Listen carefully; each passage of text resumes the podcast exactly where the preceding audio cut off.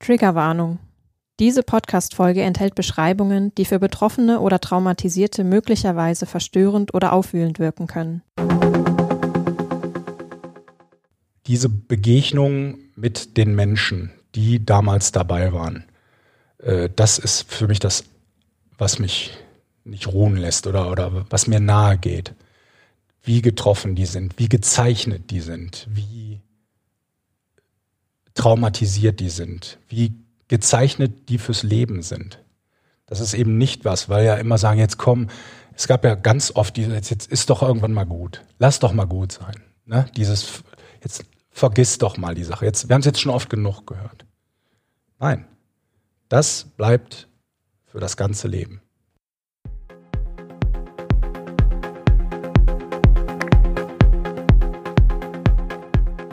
Love Parade 2010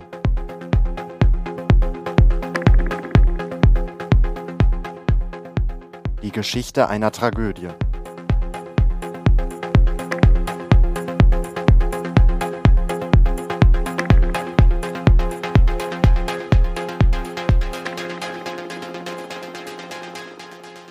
Wir treffen uns mit Lisa an der Gedenkstätte, die für die Opfer der Love Parade in Duisburg errichtet wurde. Lisa hatte 2010 Glück und entging dem Gedränge auf der Love Parade. Die Gedenkstätte befindet sich direkt an der Stelle, an der das Unglück damals passiert ist, an der Rampe Ost. Durch den Tunnel rauschen die Autos und Lkw vorbei, als wäre nichts gewesen. Genauso wie wir ist Lisa seit 2010 das erste Mal hier. Be bedrückend. Also ich habe mich da wirklich von ferngehalten und habe da nicht viel drüber gelesen und so weiter. Und jetzt ist komisch, weil man ist so mit einem anderen Gefühl damals hier hingekommen und jetzt ist es so, als wäre die Luft raus. Wir stehen zwischen den Betonmauern und blicken auf die schmale Treppe, über die sich viele der Love Parade BesucherInnen retten wollten. Links davon ist eine Gedenktafel an der Mauer angebracht. Darauf steht, Liebe hört niemals auf und 21 Gesichter blicken uns von den Fotos daneben an. Hier ist ein Ort, an dem Hinterbliebene und Betroffene trauern können. Zum Jahresgedenken fand über viele Jahre hinweg am Vorabend des 24. Juli die Nacht der tausend Lichter statt. Kerzen säumen dann die Mauern, den geschwungenen Weg, die Treppe. Ich bin eigentlich immer zum Jahrestag gegangen, zum einen, also zum Todestag.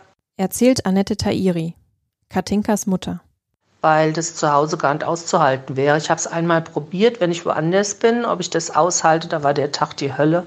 Und das Beste ist dann, äh, wenn ich in Duisburg bin, das habe ich am liebsten, dann fühle ich mich eher am nächsten. Und das war ja auch dort, hat sie zuletzt gelebt und da war sie zuletzt lebendig und das ist für mich gut. Außerdem ist mit der Zeit, wir sind ja 21 äh, Angehörige von Todesopfern und ähm, die anderen, da sind einige dabei, die mir lieb und teuer sind und wichtig und die ich freu, freue mich, wenn ich die sehe und das ist auch sehr schön. Wir haben auch Privatkontakt. Wir treffen uns manchmal so, wir, wir, wir äh, per WhatsApp haben wir Kontakt und äh, wir haben uns auch beim Prozess immer mal wieder getroffen. Gab es ja auch welche, die dort waren.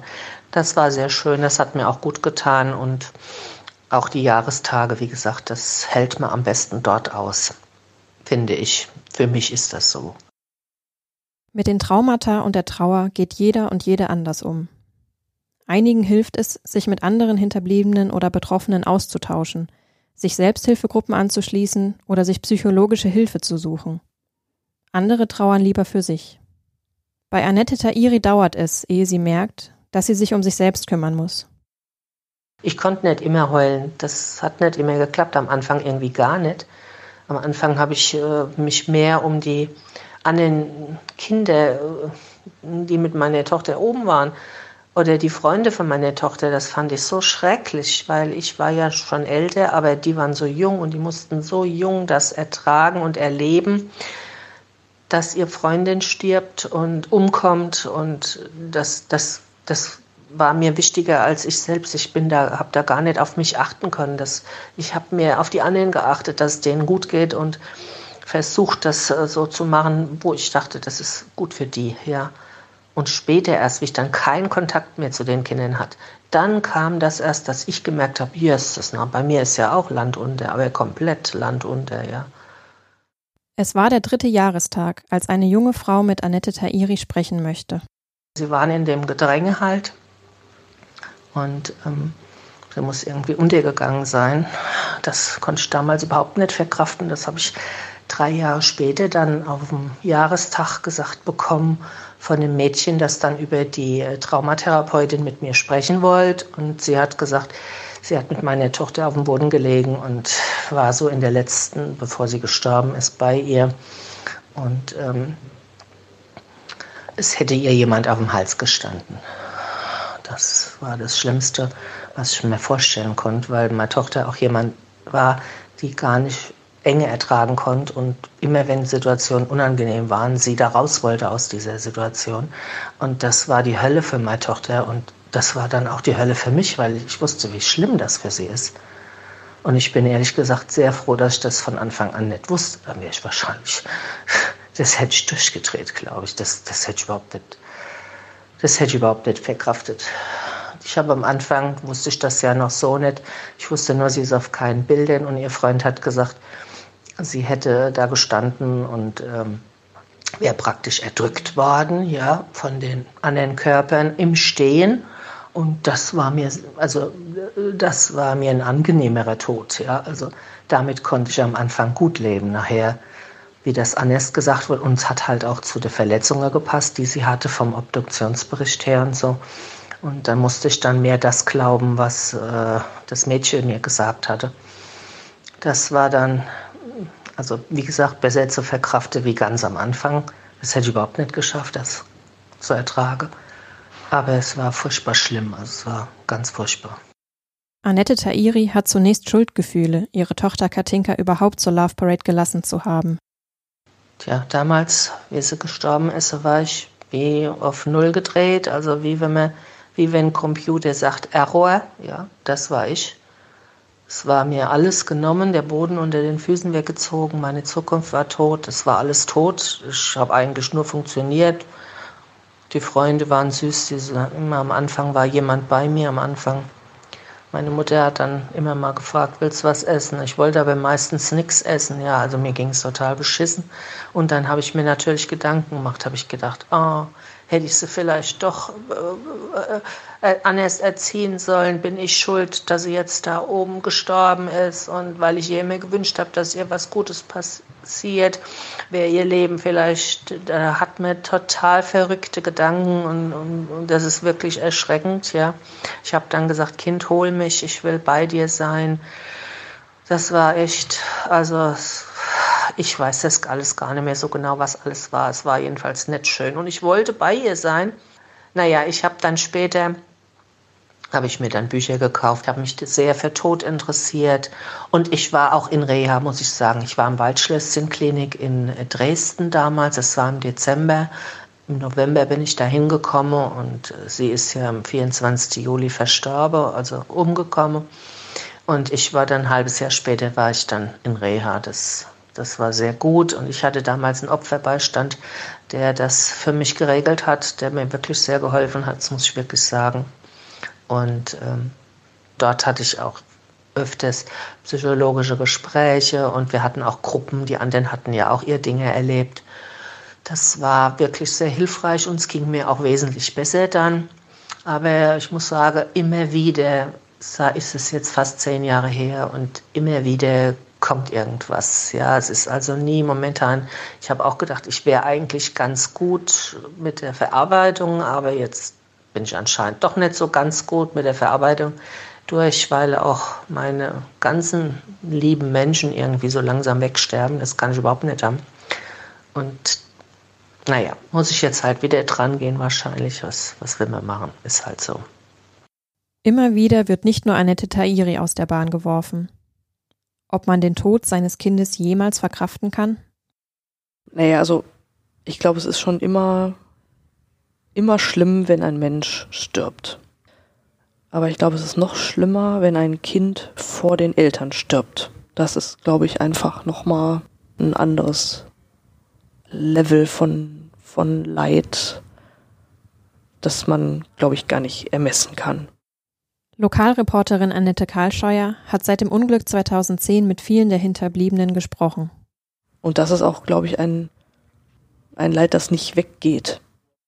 Mit den Folgen dessen, was auf der Love Parade 2010 passiert ist, haben viele der damals Anwesenden und der Angehörigen zu kämpfen. Auch Jahre später noch. Patrick, der damals als Besucher auf dem Festival war, beschließt sich Hilfe zu suchen. Ich war viermal in ambulanter Behandlung wegen der Love Parade und äh, einmal in stationärer Behandlung über sieben Woche, Wochen in der Tagesklinik in Wittenherdecke.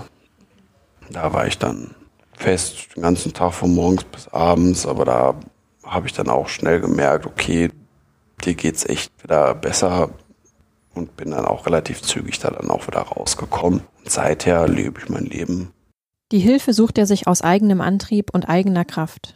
Da musste ich mich komplett selber drum kümmern. Das, wo also hilfetechnisch, boah, wüsste ich jetzt gerade tatsächlich nicht, dass irgendwie was von irgendwem kam. Also angeboten worden ist, so, hey, wir, hier hast du eine Anlaufstelle. Klar, wenn ich jetzt zum Beispiel der, der äh, Polizeitherapeut in Essen, wo ich, der damals dabei gesessen hat, der hat mir dann auch gesagt, so, ey, wenn du irgendwie mal was hast, hier hast du meine Nummer, ich kann nicht schnell weitervermitteln. Aber das war dann auch einfach aus persönlicher Basis. Von offizieller Seite her kann ich mich gerade nicht dran erinnern, dass mir irgendein Angebot gemacht worden ist, dass ich den ganzen Quatsch aufbereiten kann. Ich habe das aus ähm, Eigenantrieb dann mir alles gesucht, habe mich auf Wartelisten bei Psychologen stellen lassen, weil sie halt auch auf die Warteliste ähm, für die stationäre Behandlung. So alles, das habe ich alles neben der Ausbildung noch dann selbst in die Hand genommen. Patrick wählt zunächst den Weg der Betäubung, um mit dem Erlebten klarzukommen. Ich habe halt sehr in den Tag, irgendwann angefangen, sehr in den Tag reinzuleben. Hatte dann auch äh, durchaus nicht wenig äh, Alkohol zu mir genommen und auch nicht wenig gekifft. Ich habe das halt auf meine Art und Weise verarbeitet. War nicht die schlauste Möglichkeit, aber okay. Habe ich dann ja eingesehen und mir Hilfe gesucht. Ähm, und das hatte mir dann die Psychologin erklärt. Das Problem ist, ähm, der menschliche Körper, die menschliche Psyche ist nicht darauf aufgelegt, dass man das überlebt. Deswegen kann sie das nicht verarbeiten. Das ist auch der Grund für meine äh, posttraumatischen Belastungsstörungen, diese Panikattacken. Äh, mein Kopf verdrängt das einfach und vergisst es. Das ist aber alles noch vorhanden. Ich hatte dann damals auch eine Therapie, quasi eine geführte Meditation nannte sich das, meine ich. Ich wurde dann halt von der behandelnden Therapeutin in Trance versetzt. Und dann kamen auch auf einmal wieder Bilder raus, an die ich mich bis heute nicht erinnern kann. Also jetzt klar, nachdem wir, nachdem ich die Therapie hatte, kenne ich die Bilder wieder, aber davor war ich total perplex, wo das auf einmal alles herkam. Hat ihm das Angst gemacht? Nee, dadurch, dass ich, dass ich halt äh, äh, quasi begleitet wurde, war das einfach quasi eine Aufbereitung. Es ist, ich war mehr oder weniger wieder, wieder da. Ich war wieder vor Ort. Das war auch Sinn und Zweck dieser Therapieeinheit, beziehungsweise dieser mehreren Therapieeinheiten, dass mein Kopf im sicheren Umfeld einmal darauf zurückgreift, um das Ganze einordnen zu können um das Ganze kategorisieren zu können, um da besser mit umgehen zu können. Und das gelingt Patrick mit der Zeit auch immer besser. Generell in der ganzen Zeit nach der Love Parade hatte ich einmal eine sehr, sehr krasse Panikattacke. Da war ich mit Freunden in der Disco gewesen. Und da war ein Song, der mich einfach vom Rhythmus her sehr an die Situation damals erinnert hatte. Und das war dann quasi so ein Trigger für mich, dass ich dann auf einmal einen kompletten Flashback gekriegt habe. Ich bin dann auch wohl umgekippt. Das nächste, was ich weiß, dass ich oben am Eingang stand. Äh, glücklicherweise war ich dann auch mit äh, Freunden aus äh, ähm, der Pflege da. Ich wollte halt dann auch eigentlich nach Hause, wobei sie, also meine Freundin dann auch sagte, nee, Patrick, du trinkst jetzt dein Wässerchen und wir machen heute Abend Party. Du bleibst nüchtern, aber du gehst jetzt nicht nach Hause, weil das wäre einfach der Bekloppste, was du machen kannst, weil dann merkst du dir einfach, du fließt einfach, du haust einfach nur noch ab. Patrick gelingt es, mit seinem Trauma, seiner Unsicherheit und Unruhe mehr oder weniger gut und reflektiert umzugehen. Auch auf seine Familie kann er dabei immer zählen. Meine Familie ist mein Ein und Alles. Die waren immer für mich da in, in der ganzen Zeit und auch davor und auch jetzt noch. Das ganze Geschehen drumherum hat mich in so Weise verändert, dass ich von, ja, jetzt, äh, boah, wie alt war ich zu dem Zeitpunkt dann ja? Äh, 21, ja, so von diesem Teenie-Alter, äh, Leichtsinn, eher so dazu übergegangen bin, die Welt ein bisschen anders zu sehen. Also das Leben ein bisschen anders wahrzunehmen. Und in der Hinsicht habe ich dann halt auch meine Familie angefangen, anders wahrzunehmen. Nicht mehr, okay, es ist meine Familie, die ist da, sondern es sind Menschen, die mir bis an mein Leben oder deren Lebensende beistehen. Genauso auch andersrum. Aber Patrick weiß auch, dass es viele andere Menschen gibt, die dieses Glück vielleicht nicht haben oder die ganz einfach nicht so gut mit dem Erlebten umgehen können. Als klar ist, dass bei dem Prozess niemand verurteilt wird, sagt er, mir persönlich ist es egal. Ich kann weit, ich kann mein Leben weiterführen. Ich kann ganz normal arbeiten. Ich kann damit umgehen. Aber was ist mit den Hinterbliebenen der 21 Toten? Oder die anderen 600 Verletzten oder über 600 Verletzten? Die können da vielleicht nicht so gut mit umgehen. Die können vielleicht ihr Lebtag nicht mehr in der Freizeit auf Konzerte gehen. Ihr Leben normal gestalten.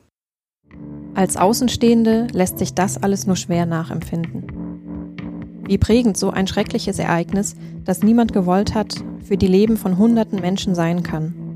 Und das auch noch Jahre und Jahrzehnte später.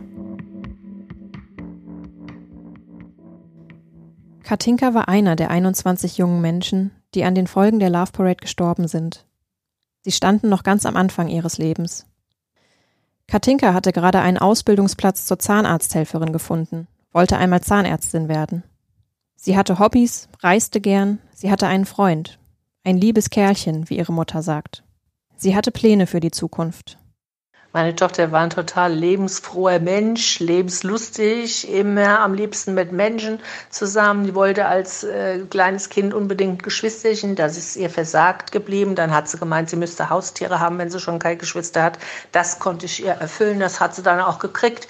Dann später hat sie gemeint, sie muss ins Internat. Es ist ja so langweilig zu Hause, nur mit der Oma und Opa. Wir wohnen zusammen in einem Haus und mit mir.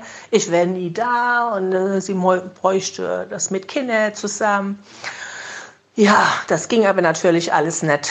Und so war sie halt so gern, so oft wie es ging, war sie mit Freunden zusammen, wenn das geklappt hat. Sie hat auch viel äh, sportlich gemacht. Sie war Leistungsturnerin. Sie hat mal Basketball gemacht. Sie hat auch mal Ballett probiert.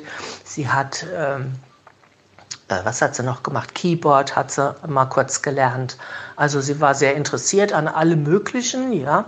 Und sie war eher so ein Kind, was äh, sie schreiben musste. Ja, also pff, es war nicht so ein Kind, was einfach so glatt durchlief, sondern die hat immer ihre Grenzen ausgetestet und das war zum Teil ganz schön anstrengend. Es war immer sehr lebendig, es war immer viel los bei uns. Manchmal hätte ich mir gewünscht, es wäre ein bisschen weniger los gewesen, aber es war halt, wie es war.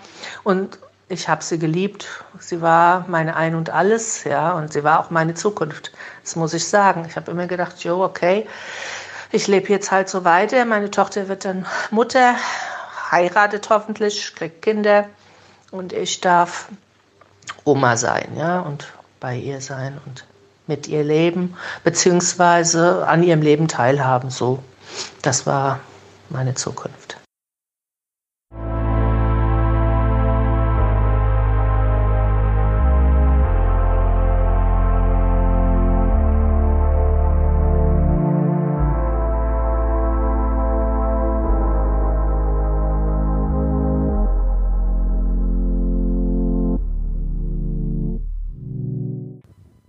Diesen 21 jungen Menschen war es ja so, dass die wirklich halt mitten aus ihrem noch im Anfang befindlichen Leben gerissen wurden und die für die Eltern ähm, ist das ist das glaube ich also heute noch wie am ersten Tag einfach ein ein, ein, ein Riesenschicksalsschlag, mit dem man zwar lernen kann, umzugehen, der aber halt, glaube ich, einfach ein Leben lang Arbeit bedeutet, damit umgehen zu können und mit diesem Verlust leben zu können. Und äh, gerade deshalb ist halt diese Trauerarbeit auch heute noch wichtig, dass diese, dass diese jungen Menschen auch noch einen Platz haben hier in Duisburg in Form von 21 Magnolien, die hier auf dem Bahnhofsplatz stehen, in Form von gemeinsamen Erinnerungsveranstaltungen. Wobei die äh, äh, Jürgen Widera von der Stiftung, der ja da engen Kontakt zu den Hinterbliebenen auch hat, äh, erzählte, dass es inzwischen nicht mehr nicht mehr so das Bedürfnis da ist, irgendwie nach so nach großen Veranstaltungen. Und das halt ähm, jetzt in diesem Jahr, wenn das äh, zehnte Gedenken stattfindet, dass es danach eine neue Form des Erinnerns geben soll. Und äh, da wollen die sich auch gemeinsam mit den Hinterbliebenen da auch nochmal fi äh, finden und zusammentun, um zu überlegen, welche Form das dann sein kann, die angemessen ist und für alle stimmig ist. Was die ähm, Traumatisierten und Opfer betrifft, die die tragen ja die Folgen dieses, dieser Katastrophe halt auch mit sich ein Leben lang. Und für die hört ja, hört das ja nicht auf, nur weil jetzt eine bestimmte Zeit abgelaufen ist. Also von daher ist halt, das Wort Trauerarbeit sagt es eigentlich, das ist einfach Arbeit und da, die, die kostet Kraft und Energie, vielleicht auch ein bisschen Kreativität oder ähm, neue Wege zu gehen, damit umzugehen. Und äh, ja, und ich glaube, das, das ist schon gut, dass äh, die Stadt Duisburg mit der Stiftung da halt auch nochmal so einen Weg gefunden hat, äh, das Ganze so ein bisschen zu institutionalisieren und mit professionellen ähm, Trauerbegleitern auch zu besetzen, die auch wissen, wie es geht. Also die ganzen Vereine und Selbsthilfegruppen, die es am Anfang äh, gegeben hat und die dann alle irgendwann wieder eingeschlafen sind, das waren ja alles betroffenen Gruppen, die ja keine professionellen Sprecher in eigener Sache waren, sondern die einfach nur aus ihrer eigenen Sicht und aus ihrer eigenen Wahrnehmung heraus versucht haben, Dinge anzugehen und anzusprechen. Und sie haben es immer gut gemeint, nicht immer gut gemacht und da hat es halt entsprechend auch viel Unfrieden oft gegeben. Und ich glaube, die Lösung halt, das über die Stiftung so ein bisschen zu professionalisieren, war da, glaube ich, ein guter Weg. Die Erinnerung bleibt. Auch zehn Jahre später ist das tödliche Gedränge bei der Love Parade 2010 eine Tragödie, die die Stadt Duisburg, das Ruhrgebiet, das Land NRW prägt. Am 25. Juni 2020 beschließt das NRW-Parlament einstimmig, den bisherigen Fonds für Opfer und Angehörige der Love Parade mit zusätzlichen 5 Millionen Euro weiterzuführen. Außerdem soll ein Fonds für Opfer von Katastrophen und Gewalttaten in NRW auf den Weg gebracht werden. Die PolitikerInnen gedenken an diesem Tag mit Reden an das Unglück und drücken ihr Mitgefühl aus. Eine davon ist Hannelore Kraft, die damals gerade wenige Tage Ministerpräsidentin von NRW war. Ich war damals fest davon überzeugt, dass die Fehler ermittelt und die Verantwortlichen zur Rechenschaft gezogen werden. Ich habe nicht Recht behalten. Das Strafverfahren ist eingestellt worden. Es sind keine Urteile gesprochen worden. Das ist für die Angehörigen, die Verletzten, die Traumatisierten schwer zu ertragen. Die Love Parade-Katastrophe ist eine offene Wunde am Herzen der Stadt und des Landes. Diese Wunde hat sich nicht geschlossen und schmerzt weiter, auch fast zehn Jahre nach dem Unglück. 21 junge Menschen, die fröhlich feiern wollten, verloren ihr Leben. Ich möchte ihre Namen noch mal verlesen. Anna, damals 25. Benedikt Emanuel, 21. Christian, 25. Glenzi, 21. Clara, 22. Dennis, 18. Eike, 21. Elmar, 38. Fabian, 18. Fenja, 23. Julia, 21. Jan Willem, 22. Katinka, 19. Kevin, 18. Lydia, 20. Marie Angelina 19, Marina 21, Martha 22, Svenja 22, Vanessa 21, Jian 38.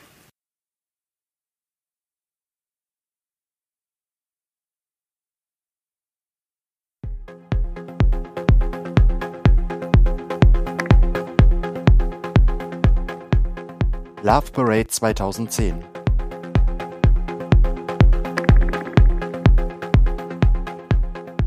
Die Geschichte einer Tragödie.